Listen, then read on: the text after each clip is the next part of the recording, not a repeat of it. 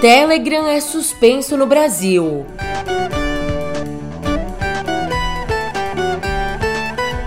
Também por aqui o projeto de lei das fake news.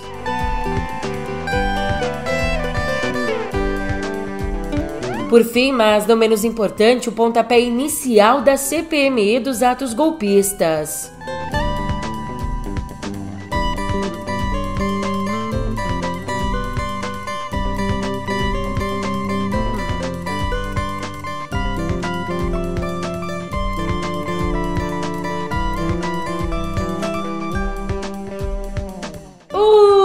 Ótimo dia, uma ótima tarde, uma ótima noite para você. Eu sou a Julia Keck e vem cá, como é que você tá, hein? Eu tô bem, eu tô ótima, mas eu tô um tiquinho cansada, acho que você também, né?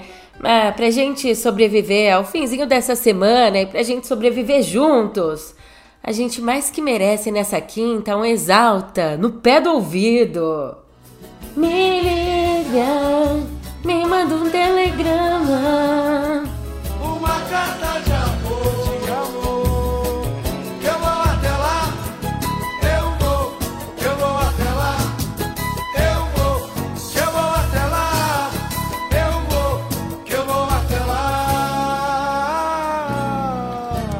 Pô, a gente merece mesmo um exalta pra rua, exaltar as energias. Mas além de merecer, eu coloquei essa música porque agora, só se for por ligação, por telegrama, carta de amor, porque se depender do Telegram. O Telegram foi temporariamente suspenso no país por determinação da Justiça Federal do Espírito Santo. E foi suspenso por um motivo bem grave porque o aplicativo não entregou todas as informações solicitadas pela Polícia Federal sobre conteúdos neonazistas compartilhados ali na plataforma. Então, ontem a suspensão foi executada pelas empresas de telefonia.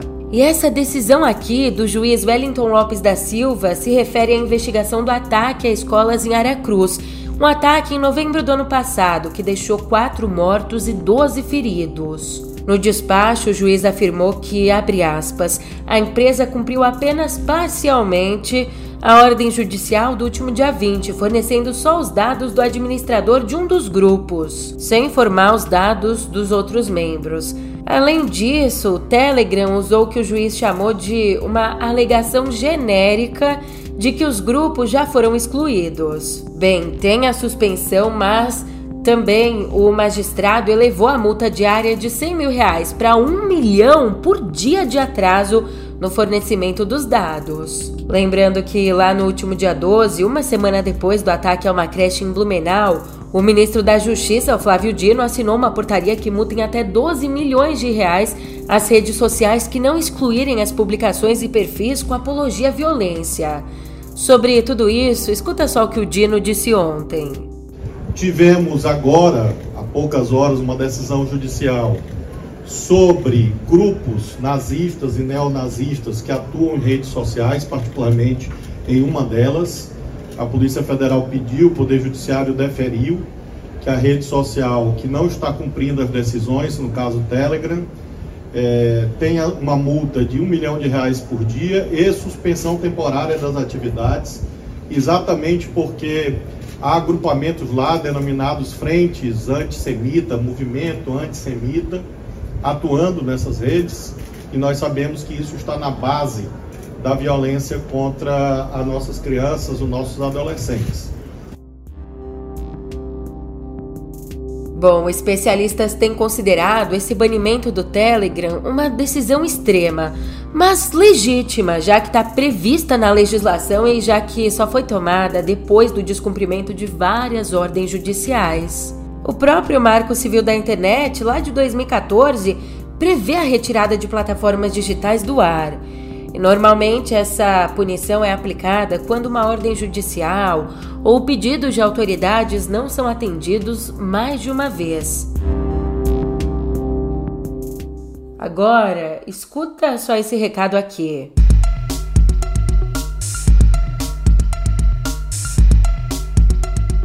Olá, sou Pedro Dória, editor do Meio. Nós precisamos regular as redes sociais. Isso isso não tem nada a ver com a liberdade de escrevermos o que quisermos, o que pensamos. tem a ver com três ou quatro empresas muito grandes que decidem que mensagens vão chegar a muita gente e quais mensagens vão ser escondidas. Hoje, democracias assumem as rédeas sobre a nossa liberdade de debate ou quatro corporações vão privatizar o debate público. É simples assim. O ponto de partida já está no YouTube do meio.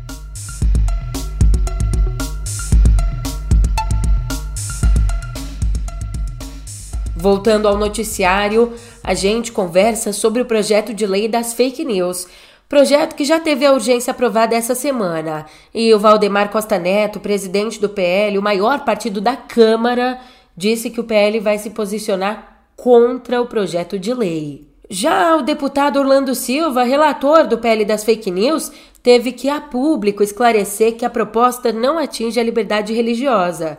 O texto ele já para você entender, o texto já não previa qualquer restrição. Mesmo assim, o Orlando Silva decidiu frisar que não vai ter nenhum tipo de interferência e que a Bíblia é intocável.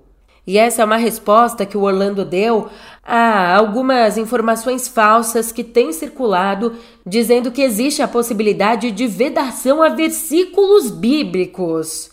Informações que foram divulgadas por parlamentares contrários à proposta. Eu juro que eu não sei se isso aqui é mau caratismo, se é uma pessoa ignorante, uma pessoa mal informada, mas no mínimo, né, se o parlamentar tá lá, é o trabalho dele se informar sobre o que vai ser votado, sobre o que está sendo discutido. Então, olha, o bicho também tá pegando é na CPMI dos atos golpistas. Ela que nem começou direito, né? Mas ontem o presidente do Senado, o Rodrigo Pacheco, deu o primeiro passo em direção à CPMI, lendo o requerimento de criação dela. Aí o governo já tratou de correr e fez uma manobra para conseguir a maioria na comissão. O líder do governo no Senado, Randolfo Rodrigues, saiu do bloco liderado pelo MDB e migrou para o bloco formado por PT, PSD e PDT é que, como o tamanho dos blocos define o número de integrantes da CPMI, essa comissão em questão passou a ter 16 senadores e 16 deputados, aumentando a presença governista. Já o líder da oposição no Senado, Rogério Marinho, não gostou nada disso. Ele quer que, a exemplo do que aconteceu na Comissão Mista de Orçamento, a composição seja definida pelas bancadas partidárias, não por blocos. Que a gente sabe é que, lido o requerimento, os partidos ou os blocos precisam agora indicar os integrantes da CPMI. E para Pacheco, vai ser rapidinho. Ele acredita que a comissão já pode começar os trabalhos na próxima semana. Pacheco também disse que vai atuar para evitar tumultos nos depoimentos. Essa eu quero ver, hein?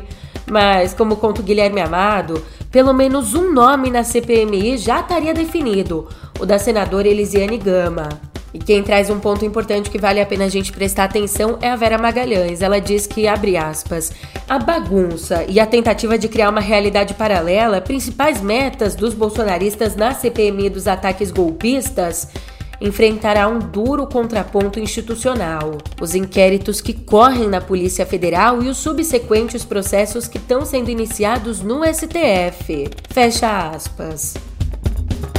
Aliás, falando em realidade paralela, Nessa aqui você não vai acreditar. É muita cara de pau, haja óleo de peroba.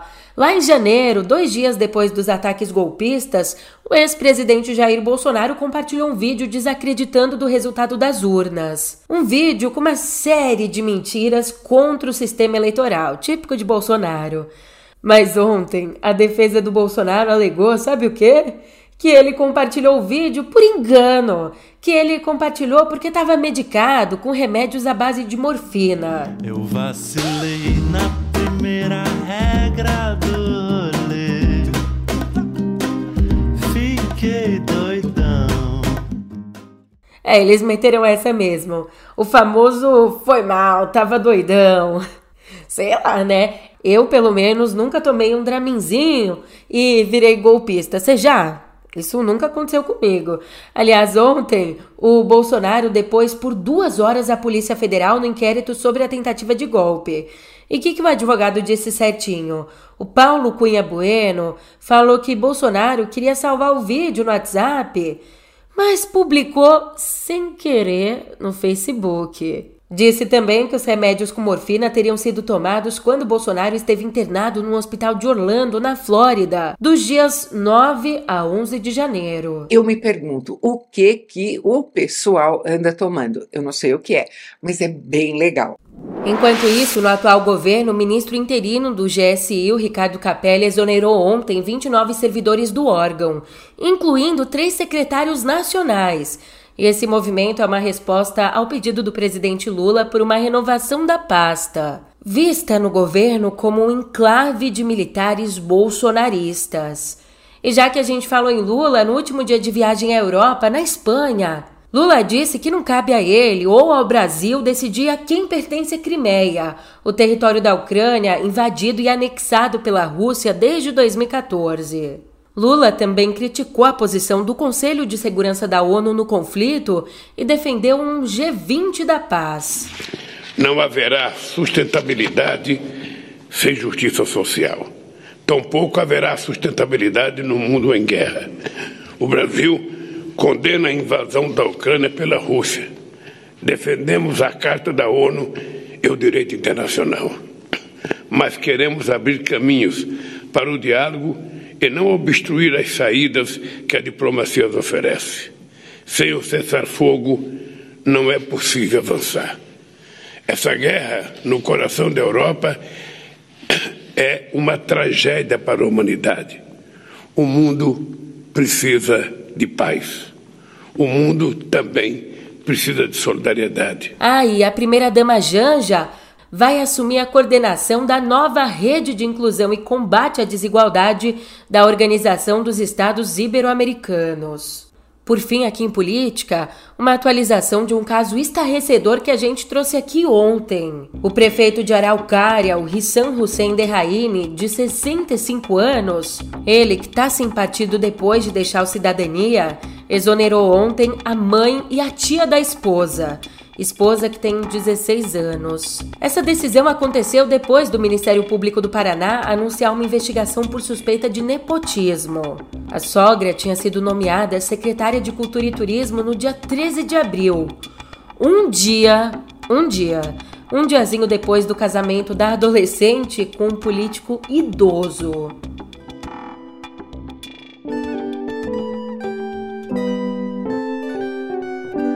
Você quer ficar de queixo caído? Então escuta. Entre 1985 e o ano passado, o Brasil queimou mais de 185 milhões de hectares. Isso equivale a mais de 20% do nosso território, 21,8%. Ainda de acordo com esse mesmo levantamento divulgado ontem pelo MAP Biomas, o nosso país destrói em média cerca de 16 milhões de hectares por ano. Os biomas mais afetados pelo fogo, como a gente já podia imaginar, são a Amazônia e o Cerrado. Já quando a gente fala de estados, olhando para os estados, o Mato Grosso lidera o ranking com mais queimadas nesse período, seguido então de Pará e Maranhão. Mudando de notícia, me responde uma coisa: você tá meio Pelé hoje? Não tá, não. Eu pergunto e eu respondo, e eu falo isso com convicção. Eu não tô doida, não, é que o Pelé virou verbete na nova versão do dicionário Michaelis. Agora, o nome dele é considerado tanto um substantivo quanto um adjetivo, também tanto masculino quanto feminino, e consta no dicionário como que ou aquele que é fora do comum, que ou quem, em virtude de sua qualidade, valor ou superioridade, não pode ser igualado a nada ou ninguém. Por isso eu disse que você não tá meio Pelé, não. Eu também não tô. Não se compara, né? Portanto, Pelé passa a ser um adjetivo também. E eu digo, é, com convicção mais uma vez, você não é o Pelé, mas você é o Pelé da audiência, da minha audiência. Enquanto que o Pelé mesmo, ele é o Pelé dos Pelés. Não tem jeito.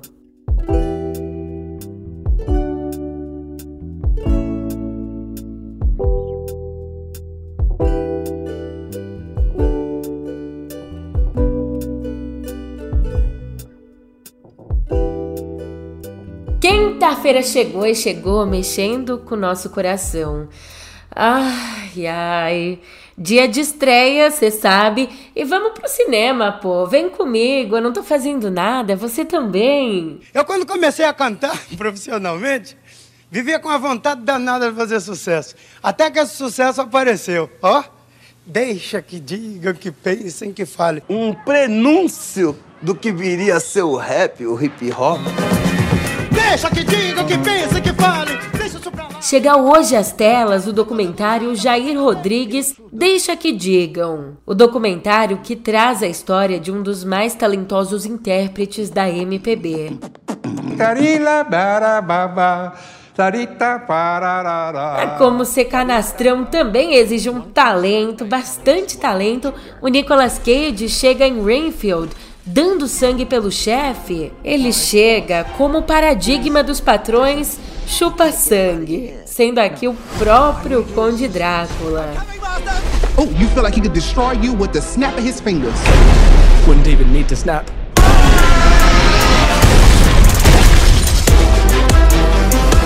Okay. Uh huh, that sounds familiar. Yeah, what? Já os Cavaleiros do Zodíaco Santia, o começo, dá carne e osso à célebre série de mangás e animes. What if I told you Sienna here is the reincarnation of the goddess Athena? And you are destined to become one of her guardian knights. How does it feel to be a goddess? No mundo da música, um outro que mexe com o nosso coração, Fred Mercury. E tão famoso quanto ele, só os bigodes dele. Não é à toa que agora o pente que mantinha o formato do bigode seja um dos itens mais comentados dos 1.500 objetos pessoais dele que vão a leilão. Além do pente, entre os itens a gente tem manuscritos de letras, obras de arte, peças de vestuário como a própria coroa e a capa que o Mercury usou na última turnê do Queen, em 1986. E a Mary Austin, a melhor amiga do cantor e curadora dos bens, ela disse que leilões eram uma paixão dele, daí a decisão de vender dessa forma os objetos. Love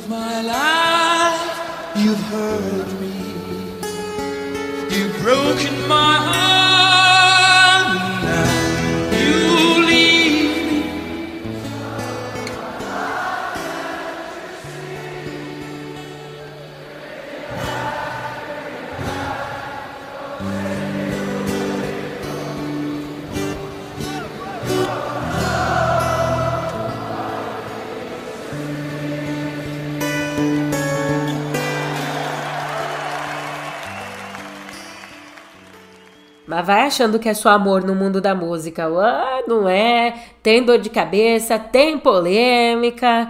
E nessa área um pouquinho mais conturbada, o depoimento do Ed Sheeran, ali no processo em que ele é acusado de plágio. Eu não sei não. O advogado de acusação, o Ben Crump, que representa a filha e a irmã do compositor Ed Townsend, ele disse que o Sheeran confessou ter baseado Thinking Out Loud em Let's Get It On, uma música do Townsend com Marvin Gaye. E sabe como é que o Sheeran teria confessado, de acordo com o advogado? Ao misturar as duas músicas durante um show. O cantor não deixou barato, respondeu dizendo assim, bem na lata, abre aspas, se eu tivesse feito o que você está me acusando de fazer, eu seria um idiota em subir no palco na frente de 20 mil pessoas e fazer isso. Ed Sheeran? Ed Sheeran? E olha, a gente ainda não tem uma data para conclusão do julgamento. Vamos acompanhar.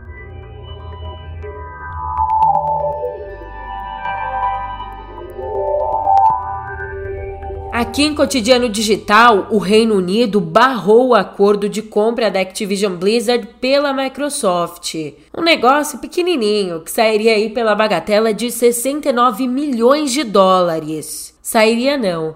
Na verdade, saiu. Saiu pela culatra. A Autoridade de Concorrência e Mercados argumentou que o negócio afetaria a concorrência no setor de jogos online. Mas que que a Microsoft quer comprar a Activision? Para você entender um pouco do cenário, a dona do Xbox já tem uma forte presença no setor de games em nuvem E então, depois da fusão com a Blizzard, passaria a deter os direitos de grandes franquias como Call of Duty e Candy Crush. E tem mais, ainda com essa aquisição, a Microsoft criaria a terceira maior empresa de jogos do mundo, depois da chinesa Tencent e da japonesa Sony. Bem, num comunicado, a Autoridade de Concorrência e Mercados disse que impediu a compra por temer que o acordo levasse a menos inovação e menos opções para os jogadores. Já a Microsoft também, num comunicado, reforçou que continua totalmente comprometida com a aquisição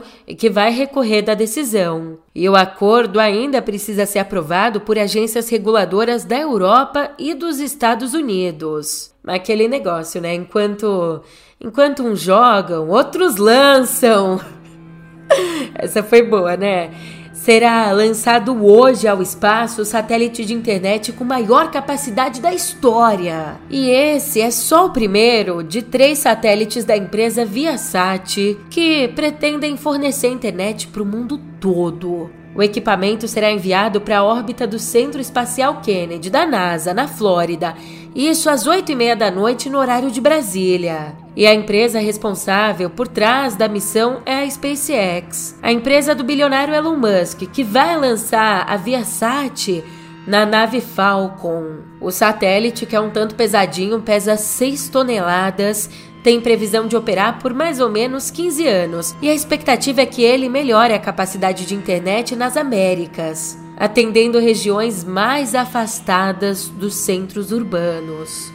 Poxa, mas como isso? A gente está lançando satélite que vai fornecer internet para meio mundo, mas a gente ainda não desenvolveu uma boa ferramenta de transcrição? Essa é uma pergunta excelente.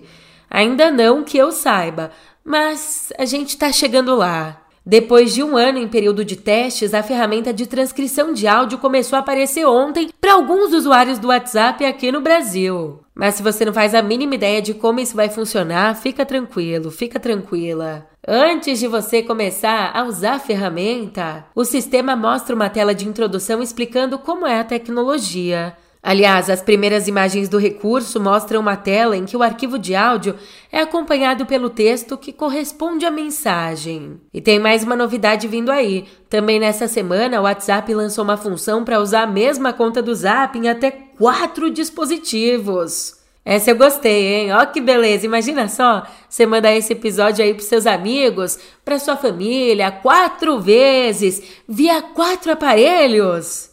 Ih, eu gostei. Pois agora eu posso me despedir feliz, né? Com licença, vou me retirando. Muito obrigada pela companhia e a gente se vê por aqui. Até mais.